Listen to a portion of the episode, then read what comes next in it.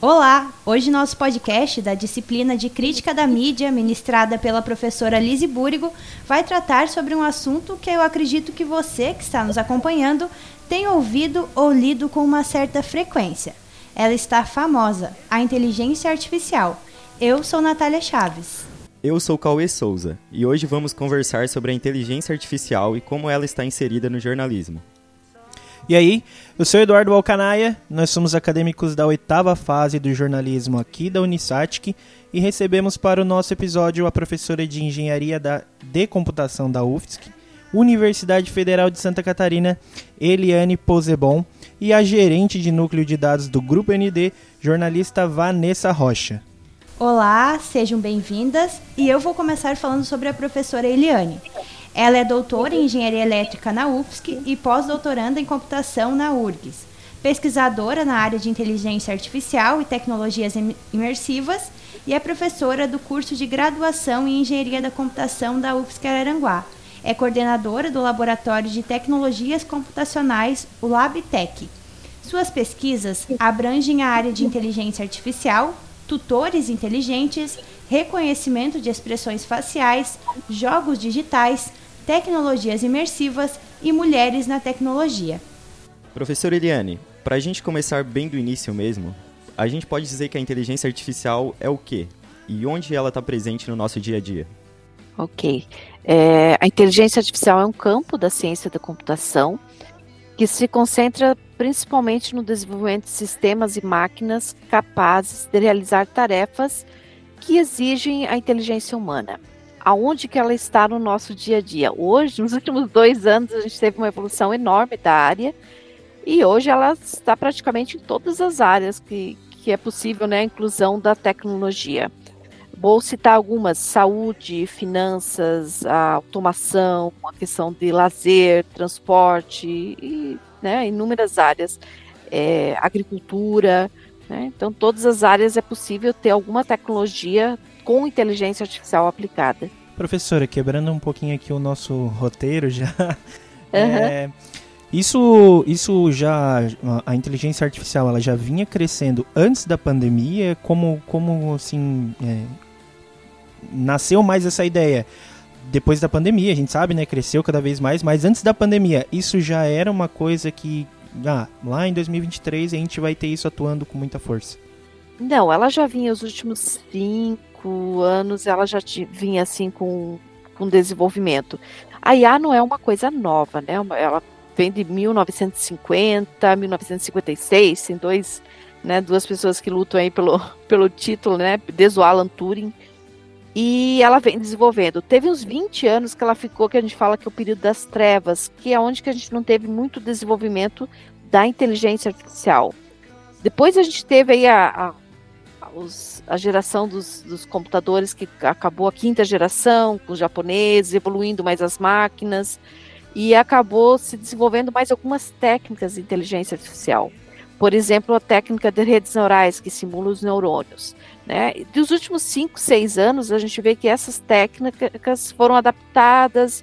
É, a, por exemplo, as redes neurais usou, está hoje multicamadas, né, com deep learning, a questão de aprofundamento. Então, entrou novas, novas técnicas que acabaram facilitando.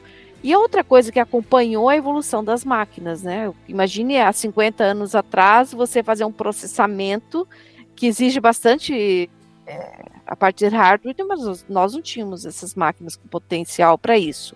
Então, com essa evolução, o software também acabou evoluindo junto. Entendi. E a Vanessa Rocha é jornalista gerente do núcleo de dados do Grupo ND com experiência em reportagem de TV, rádio, jornal e revista com atuação na imprensa do Brasil e exterior. Trabalha com gestão de projetos multimídia e reportagens especiais. Mestranda do programa de pós-graduação de jornalismo da UFSC, pesquisadora de alfabetização mediática e integrante do Observatório de Ética Jornalística também da UFSC e estudante de Ciência de Dados e Inovações em Storytelling. Então, que a gente, até a, a professora pode me corrigir, mas o sentimento que eu tenho é que, apesar da inteligência artificial, ela né, já existia há décadas, a impressão que eu tenho e conversando e sentindo também é que uh, com o chat GPT que se popularizou, né? Então, no nosso dia a dia, ali na redação, é através do uso dessa ferramenta que eu sinto que os jornalistas ali têm praticado mais o uso. Ali na nossa redação, ali no Grupo ND, a gente teve um movimento muito interessante que é, nesse ano a gente fez um encontro de jornalismo para discutir o futuro né, do jornalismo. E a gente discutiu muito e debateu muito sobre o uso da inteligência artificial. E acabou gerando tanta curiosidade, e a gente viu que tinha muitas iniciativas isoladas. E aí agora a gente está montando um comitê ali na redação para implantar essas técnicas, porque a gente sabe que uh, já ajuda e a gente já tem utilizado, é, aumenta muito a produtividade em alguns processos, mas a gente está muito ciente que é, é para algumas coisas, né? Nunca vai substituir é, o jornalista, vai ajudar o jornalista. A questão do texto, lado humano, aquela questão de que com muita frequência a gente é, utiliza, às vezes, para fazer uma pesquisa, para ter ideias de manchetes, mas sempre tem o olhar do jornalista até para, é, de certa forma, não só humanizar, mas também para corrigir, porque com bastante frequência, é, assim como a gente quando aplica também, né, faz uma extração no jornalismo de dados, às vezes a gente recebe as, as informações ali brutas, mas a gente tem que ter aquele olhar ali da técnica profissional também para passar aquele filtro e, e verificar se está tudo certinho. O que eu posso dizer, o que eu tenho percebido e o que a gente tem é, pesquisado para é, implantar e melhorar os nossos processos na redação com a inteligência artificial é que em vários locais é, estão surgindo muitas iniciativas de implantação. Hoje, a, o que a gente mais tem discutido e o que a gente mais está preocupado é que as nossas equipes de produção de conteúdo usem, apliquem mas que façam isso com é, segurança, com tranquilidade é, e que a gente tenha métodos e processos, né? Então, assim, é, quando em alguns conteúdos que a gente produziu e que a gente, às vezes a gente recebia um texto grande e a gente queria sistematizar, fazer uma estrutura de texto jornalístico mesmo, uma abertura, dividir em retrancas, a gente pediu para o chat GPT fazer isso para a gente, né? E aí, agora, a gente utilizou esse serviço, a gente deu crédito. Daí, né? Quem, uh, o texto foi produzido por uh, tal pessoa com o uso é, editado com o uso de inteligência artificial. Então a gente está muito preocupado também nisso, em aprender sobre a tecnologia, aprender sobre todas as potencialidades mas também usar com muita responsabilidade, porque a gente está falando de é, comunicação de massa, opinião pública, então a gente tem que ter muito cuidado nas nossas produções, e é isso que a gente hoje a gente está bem focado, né? Bom, hoje esse vai ser um episódio de muita troca de conhecimento. Por isso, Eliane e Vanessa, vocês podem ficar à vontade para interagir e fazer as contribuições sobre o assunto a qualquer momento. E aproveitando, professor Eliane, como é que funciona uma inteligência artificial, como é que se programa e se é que a gente pode falar dessa forma, né? Uhum. É, a Vanessa comentou do chat GPT, né? Eu gostaria só é, a gente fala que de, tiraram o gênio da lâmpada, né?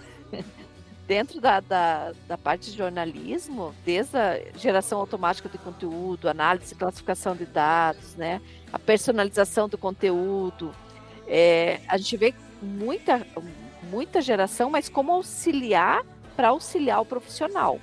Porque se você pegar o chat GBT e pedir para ele gerar um texto, ele pode gerar. Mas quem confirma se aquele texto é, é né, a consistência daquele texto. Ele pode criar coisas que não existem. Então, em cima disso, eu acho que precisa realmente ter a questão de ética, né? A questão de validação do que está sendo feito. E sim usar como uma ferramenta para apoiar. Então, melhorar um texto é um caso excelente, né? Você pede operação automática de conteúdo, ele coloca algumas questões que devem ser analisadas. Bom, você falou sobre as técnicas, sobre a geração, né? Como funciona por trás do, do chat, né? Por exemplo, vou pegar o, citamos o GBT, mas existem números. Hoje, se a gente pegar em número de ferramentas, é, nós temos rápido uma pesquisa, viu 9.600 ferramentas que têm aplicado inteligência artificial. Então tem muita coisa. Como que funciona por trás, né? O chat GPT, ele, existe uma base de, de, dados e essa base, ele, e, em cima dessa base, tá, até um tempo atrás, estava até 2021, mas agora já está atualizada. É, esses dados são, de alguma forma, padronizados né, e, e, e extraídos utilizando o machine learning, utilizando né, técnicas de processamento de linguagem natural, é, então, são várias técnicas que você usa, redes orais que eu já comentei. Para quê? Para que você consiga aprender, é, encontrar padrões e tentar é, dar uma resposta mais humanizada para a pessoa que está interagindo com esse aplicativo. Então, por trás desses softwares existem técnicas que um programador, né, alguém da área da, da computação, consegue é, programar e desenvolver para que consiga atender ou resolver um problema. Eu falei da, do chat GPT, tá? Mas nós temos inúmeras áreas, todas as áreas existem aplicações com técnicas diferentes. Ele eu acho que tá o mais famoso assim atualmente, né? Eu acho que quando lembra de inteligência artificial é o primeiro que vem à cabeça, né? É, depois, como a Vanessa comentou, depois da pandemia, o pessoal realmente incorporou, né, o chat GPT e, e isso tá é, teve uma grande disseminação. Mas existe outras inúmeras é, ferramentas que podem ser utilizadas para imagens, né? A área de artes, de criação, que era uma área que acreditava-se que ia demorar um pouco para a IA absorver, foi uma das primeiras, né? Para você criar realmente um, uma imagem, a, a IA cria é, facilmente. Professora, só para a gente dar mais uma contextualizada nessa parte. Sim. O, o Chat GPT, ele é uma empresa ele como como que ele foi criado, tu sabe dizer pra gente como quem não, não necessariamente quem teve a ideia, mas se isso é um produto de uma empresa desenvolvido pelos, pelos programadores ou é tipo, sei lá, uma Sim, uma, é uma, uma grande uma empresa que, que, tem o domínio, né? Nada, assim. É, tem uma tem tem o domínio do ChatGPT, é uma grande empresa, né? Assim como dos outros softwares também. Tem existe grandes empresas, grandes corporações que tem todo esse domínio, essas técnicas de IA. Então a gente vai ver provavelmente cada vez mais crescendo esse tipo de programa e sites. Né? Sim, com certeza. E auxiliando no dia a dia, né, em inúmeras áreas. Show de bola. A gente viu recentemente em uma aula e também a professora disse aqui, né, que a IA não é de hoje, como muita gente acredita. Em 1956, Alan Turing, que é considerado o pai da computação, criou a máquina de Turing, uma máquina que, segundo o site Infopédia, era um tipo de computador digital hipotético feito para comprovar teorias computacionais de forma matemática. Então, Vanessa, como a gente já viu que a IA não é de hoje, né? Já está há muito tempo pelo mundo, mas só agora está sendo tão falada. É, você acredita que essa mudança na forma como as pessoas estão podendo acessar essa ferramenta seja uma das causas dessa fama? Olha, Natália, é, é uma pergunta curiosa, né? O que a gente, o que eu percebo, né? E assim, a minha percepção é tanto convivendo com jornalistas curiosos e buscando implantar isso na redação, é, quanto com a percepção né, de, de jornalista, de repórter, de estar tá consumindo informação, estar tá conversando é, com as pessoas, é o que a gente vê cada vez mais é esse boom comunicacional, né? As pessoas cada vez mais conectadas. É... Olha, eu vou dizer que eu particularmente aumentei o meu uso, eu até já utilizei outras é, ferramentas.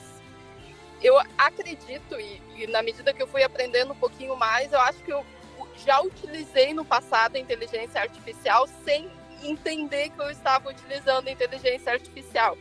O que eu sinto é que realmente o chat GPT, né, popularizou e aí as pessoas começaram a sacar, poxa, estou usando, é, isso é inteligência artificial. E aí começou esse zoom zoom, assim.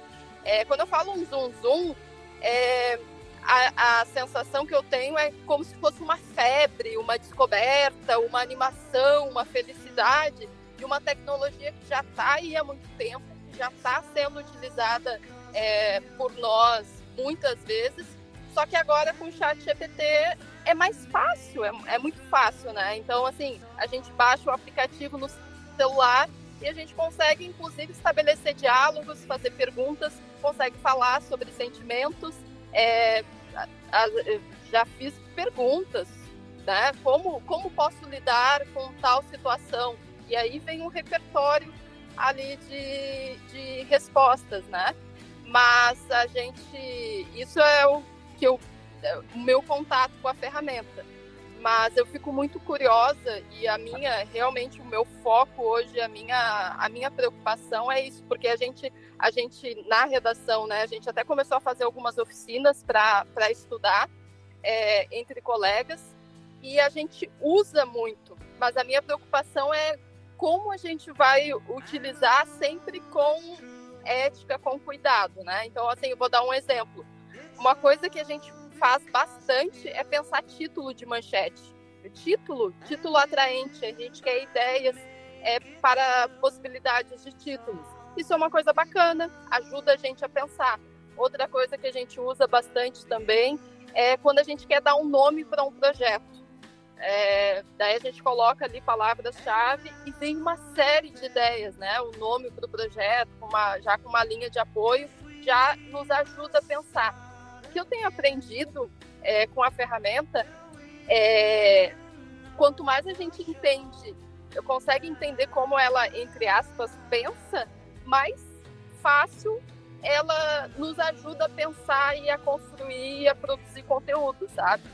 Mas eu realmente algo que, que me preocupa bastante é, é, é para a gente não ficar dependente e muito, assim, a gente trabalha bastante ali na redação, uh, o Grupo ND acaba tendo um papel, inclusive, de formação de jornalistas, né? Tem muitas pessoas estão começando a carreira. Então, assim, um, uma preocupação muito grande que eu tenho, inclusive quando vou contratar projetos, né? E se começarem a fazer é, partes de textos que não foram, não foram produzidas? Fica muito cômodo, né? Aquilo vem pronto. Só que isso nos instiga também a entender melhor como funciona a ferramenta. Porque eu, particularmente, eu consigo sentir e perceber quando o texto não foi... A, a gente consegue detectar pistas, né? É, no jornalismo a gente tem usado mais o, o o chat GPT e a gente consegue detectar uh, às vezes pesquisas porque ele utiliza banco de dados coisas que estão na internet né então é, palavras expressões muitas vezes que não não são utilizadas então, acho que em linha geral é. Oi. Eu acho que principalmente, não sei se tu concorda, mas a parte da emoção também, o jornalista sabe botar isso muito bem assim dentro de, um, de uma matéria, de um texto. E isso a IA não vai fazer muito, né? De forma alguma, de forma alguma. A gente. É, um dos aspectos mais importantes, assim, né? A nossa, nossa função, a nossa missão é contar histórias. E quanto mais o jornalista, enfim, o repórter ouve, está atento ao ambiente, ao barulho, ao som, ao comportamento das pessoas, mais humano vai ficar o texto, a reportagem dele. Então isso nunca, nunca uma inteligência artificial ela, ela vai substituir. Então assim, eu fico muito animada e muito feliz uh, que, que esteja cada vez mais popularizado.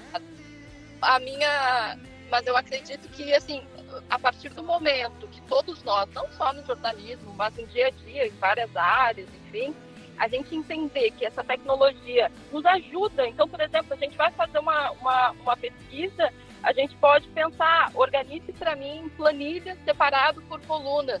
Algo que eu poderia fazer de forma manual, que ia me dar trabalho, levar tempo, a inteligência artificial vai captar aquela informação, vai produzir isso para mim.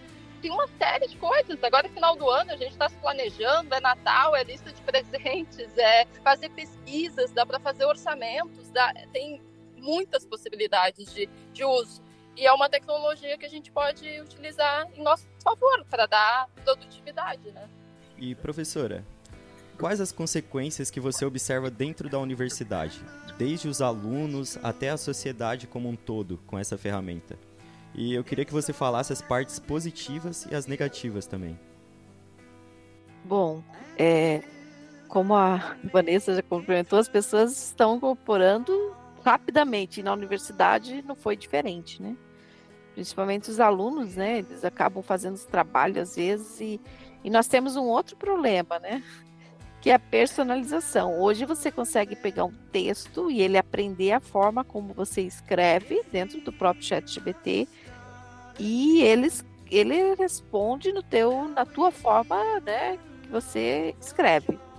Então, para a gente detectar alguns dos trabalhos, né? Se você usar essas técnicas de personalização, acaba complicando um pouco.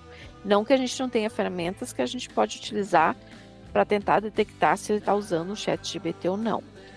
Mas por outro lado, eu vejo como uma ferramenta que não tem como dizer não, né? Ela já está incorporada e os próprios alunos, eu dou aula para o curso de engenharia de computação. A parte de códigos, nossa, facilita muita coisa. Existem né, muitos códigos que podem ser gerados com o próprio chat auxiliando.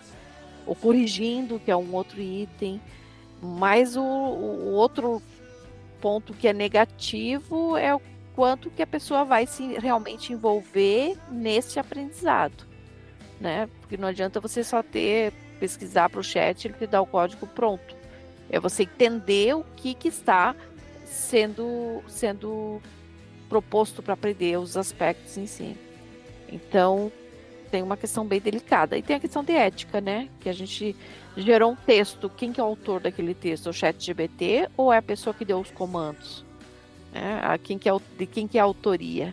É, se você perguntar para o próprio chat GBT, ele diz que não é dele né? Que ele pesquisou em algumas bases e agora que eu, eu dei uma olhada a partir de janeiro de 2022, que é a base, a última base dele. Então ele não assume a autoria desse texto.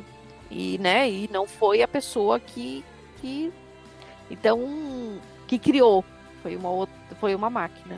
Então tem as questões éticas aí que é um problema a ser resolvido.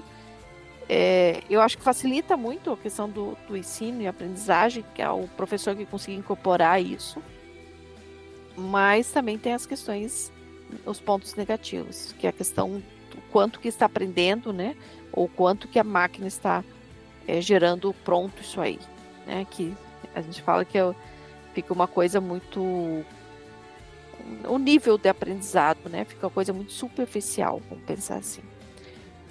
Eu acho que é isso. Certo. A gente vai colocar aqui o trechinho de uma música para vocês ouvir. E aí depois eu faço as perguntas. Ok.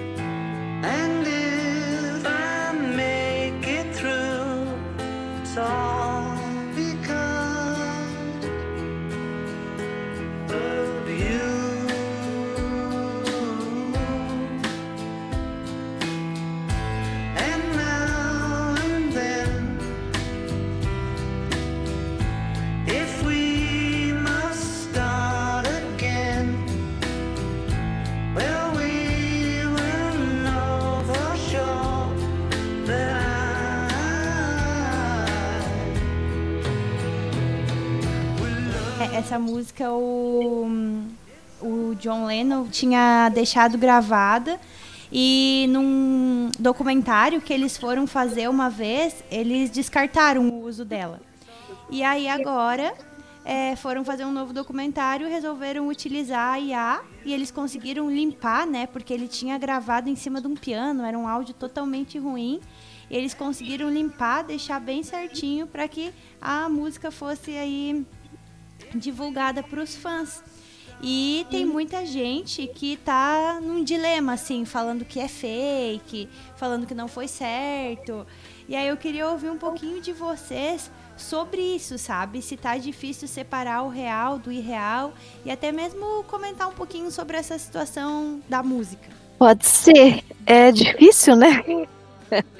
Você definir o que é o real do virtual, porque separar aí é, se eles pegaram uma música como base dele e eles é, melhoraram né, com a tecnologia, continua sendo uma música dele. Né? A autoria foi dele. Né? A tecnologia isso não foi o fim, só foi o meio, né? Para melhorar ou para reproduzir. Então, eu acho que é válida como, né? Usando a tecnologia para essas, para esse, com, com esse objetivo. Então, pelo menos é o meu ponto de vista. É, nesse caso, eu, eu, eu também acho. Agora, quando começa a envolver também imagem e sentimento, eu acho que fica um pouco mais delicado. Teve o caso do comercial que reproduziu a Elis Regina, e aí é muito impactante ver né, uma pessoa que já, já faleceu. Até vou compartilhar com vocês uma experiência recente desse tipo que, eu, que a gente teve lá é, na empresa foi um evento interno e o é, doutor Mário, que é pai, foi pai do é, Marcelo Petrelli, né, fundou o Grupo ND, enfim, ele faleceu durante a pandemia, né? E agora, recentemente, teve um evento e queriam fazer uma surpresa para o presidente do Grupo ND, o, é, o seu Marcelo, né? e tiveram a ideia de utilizar a inteligência artificial. E foi muito é, delicado, porque não sabiam como ele ia lidar com isso, se ele ia gostar, se ele não ia gostar. Bom, para produzir isso, foram é, pegaram muitas horas de imagens é, do, do, né, do, do, pai dele, muitas cenas, juntaram, né, colocaram ali num, num programa, trabalharam aquilo trabalharam a voz, a voz ficou absolutamente igual. Uhum. A imagem parecia que a pessoa estava viva. E aí eh, foi, eh, foi escrito o texto, né? Ele passou uma mensagem. E pra, não era, não é uma pessoa da minha família, mas é uma pessoa que eu conheci. Eu fiquei muito impactada, sabe? E como eu fiquei impactada quando também fizeram a mesma coisa com a situação da, da Elis Regina. Porque são pessoas que já faleceram, sabe? Até lembro de um episódio do Black Mirror que eles utilizavam a tecnologia, pegavam memórias, pegavam informações e re, reavivavam, né? Uh, reviviam pessoas que já é, tinham falecido. Eu acho muito delicado quando, quando envolve imagem. E não só em relação aos sentimentos, mas também em relação à informação. Porque agora, por exemplo, ano que vem a gente tem é, eleições. A gente já teve nas últimas eleições, também nas eleições norte-americanas, aqui na nossa também, é, situações em que uh, produziram vídeos uh, através dessa tecnologia, desses recursos que eu acabei de, de mencionar. Então é muito perigoso, né? Também é, produzir discursos, produzir informação falsa. A gente tem problemas de fake news, né? Também durante as, as eleições. Então eu acho que quando envolve imagem é ainda mais mais delicado. Já no caso da música, que foi, né, reviver, né, algo, eu me sinto um pouco mais confortável nisso, né? Agora, já em relação à imagem, eu me sinto um pouco mais impactada. E agora uma pergunta para as duas. Vocês acreditam que a IA vai substituir as pessoas ou não? Esse é um grande medo da galera, né? Então, analisando a profissão de vocês, né? Vocês acham que, que vocês podem ser substituídas por, por uma inteligência artificial ou não? Ai, gente, saiam dessa. Eu acho que não tem a mínima possibilidade, por tudo que a gente que a gente falou e tudo mais, eu, eu, ve, eu particularmente vejo a inteligência artificial como uma grande aliada, grande aliada, mas substituição, é, vamos, vamos pensar de forma prática, né? Produção de texto jornalístico. Existem é, demandas, existem uh, co coisas que podem ser feitas pela inteligência artificial. Então, por exemplo, eu quero é, fazer uma pesquisa, um resgate histórico. Faleceu uma pessoa, quero colocar toda a discografia. Sempre é bom checar, né? Que é o nosso trabalho usual, checar pesquisa, enfim, verificar se está tudo certo. Pode nos ajudar. Agora, substituir, é, não, não, não, não, não teria como, assim. É só pequenas tarefas mais automatizadas sim. Agora, o trabalho, o jornalismo em si, a produção de conteúdo em si, a contação de história é insubstituível. E você, professora? É, eu pode ser que aqui uns 10, 20 anos eu mude ideia, mas atualmente eu não vejo a IA substituindo o ser humano, né? Tem a questão da emoção, tem a questão do sentimento, né? Eu, eu por exemplo, elaboro, crio um robô, né, para desarmar uma bomba. Se ele for igual ao ser humano, ele vai ter medo, ele vai ter todas as ações. E às vezes ele não vai conseguir executar a função dele. Então, temos, temos máquinas e temos humanos. As máquinas evoluíram muito, mas ainda não, não vejo ser igual o ser humano, né? Com todos. Porque até porque nós nem entendemos completamente como somos, né? Como que a gente vai reproduzir isso na máquina. Ainda tem muita coisa para responder aí. E para encerrar, a gente gostaria de agradecer a disponibilidade de vocês em estarem com a gente nesse episódio e por compartilhar todos esses conhecimentos. Gente, muito obrigado, tá? A gente fica bem feliz de, de ter vocês aqui com a gente, finalizando esse, esse podcast. E obrigado de novo por ter disponibilizado um tempo aí para estar tá com a gente. Obrigada, Vanessa. Obrigada, professora. Ainda mais uma véspera de feriado e vocês aqui conversando com a gente. A gente agradece de coração. Foi muito legal compartilhar é, esses conhecimentos, porque a IA tem as suas funcionalidades diferentes né, em cada área. Então é legal ver um pouco da, da computação com o jornalismo. Assim. Obrigada de verdade. Ok, nossa, eu que agradeço o convite. Obrigada. Depois a gente manda o um episódio, tá? Ok. Perfeito. Também agradeço o convite. Foi muito legal participar é, com vocês e parabéns. Já vou virar uma ouvinte do podcast. Obrigada, tá?